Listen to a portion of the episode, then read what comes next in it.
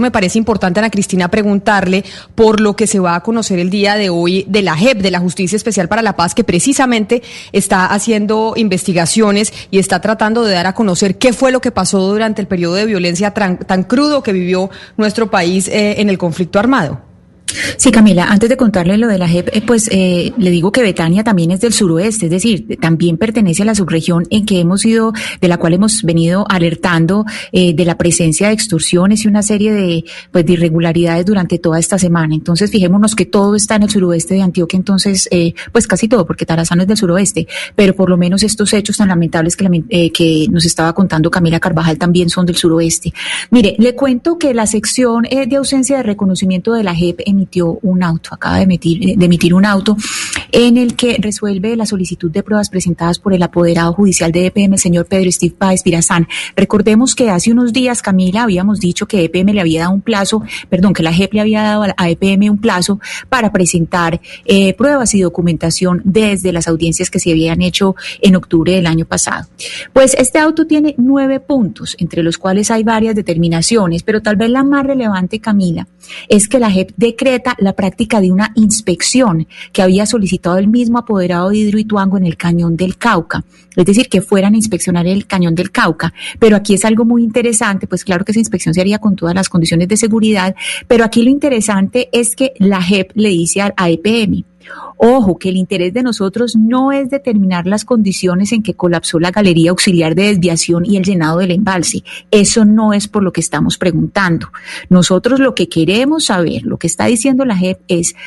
lo, que pasó con la galería no es de nuestro resorte ni de nuestro interés. Nosotros queremos ir al Cañón del Cauca es a verificar si en los seis municipios mencionados en la exigencia de Móvice del, movimiento de, eh, de, víctimas de crímenes de Estado, que son Valdivia, Briseño, Toledo, Sabana Larga, Peque y Tuango, a ver si en esos municipios hay restos de víctimas de desaparición forzada. Eh, ¿Dónde está su ubicación? ¿En qué condiciones? Y si existen razones para tomar medidas cautelares para garantizar los derechos de las víctimas. Entonces, es como, como, un tire y afloje, Camila. O sea, pero entonces, Ana Cristina, lo que le está pidiendo eh, la JEP a EPM, a Empresas Públicas de Medellín, sobre esa zona de influencia de Ituango, de Hidroituango, es que le diga que ustedes encontraron cadáveres ahí, sí o no. ¿Es lo que está pidiendo la JEP?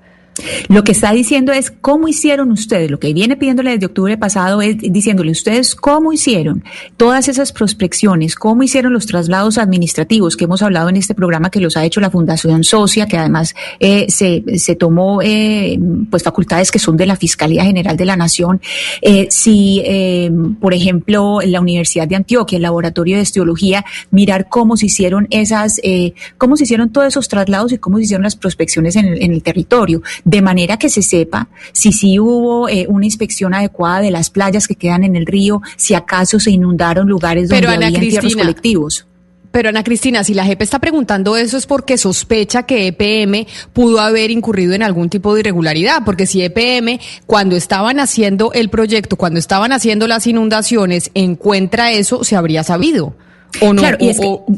y, es que efectivamente, Camila, esas son las preguntas, por eso se le está pidiendo esa documentación a la JEP, porque le está diciendo, eh, a EPM, porque la JEP le está diciendo, usted puso en manos de la Fundación Socia un trabajo, usted puso, usted dijo que Fiscalía ya había cumplido con su, con, pues con su trabajo de decir, esta zona eh, está libre de desaparecidos o esta zona, esto es lo que encontramos de desaparecidos, ¿cierto? Es decir, la Fiscalía ya cumplió con lo suyo, es lo que dice EPM, y además puso en Socia funciones que eran de Fiscalía. Entonces, la JEP está diciendo, bueno, venga, tráigame una línea de tiempo que me diga cuál es el trabajo, los trabajos que ustedes han hecho, páseme toda la línea de tiempo de esos trabajos y eh, como el representante eh, legal de PM les dijo, vengan, hagamos una, una inspección, la JEP dice, listo, yo voy, voy con un magistrado auxiliar, voy con alguien de Moise, pero ojo, no es ir a ver lo que ustedes quieren que yo vea, que es eh, lo que se ha hecho con eh, la galería y con... No, no, no, no es eso. Lo que nosotros queremos ver es dónde eh, han estado esos sitios de enterramientos, qué es lo que se ha hecho,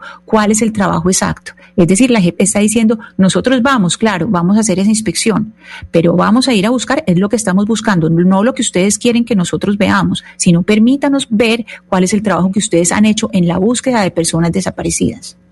¿Y cuándo va a responder EPM entonces, Ana Cristina? Tienen un plazo de 10 días, tienen un término de 10 días para entregar eh, primero pues la línea de tiempo. Lo de la inspección sí no tiene, no tiene un plazo, no tiene un plazo determinado, lo único que se, se dice es pues quiénes van a estar presentes y que sea con las condiciones de, de bioseguridad, pero lo que es la entrega de esa línea de tiempo eh, y las pruebas sobre las labores desarrolladas por la Fundación Socia y por el Laboratorio de Antropología de la Universidad de Antioquia en los cementerios de La Fortuna, Orobajo y Barbacoa,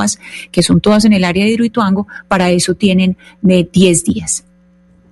10 días, pues vamos a estar pendientes en estos 10 días si responde EPM o no.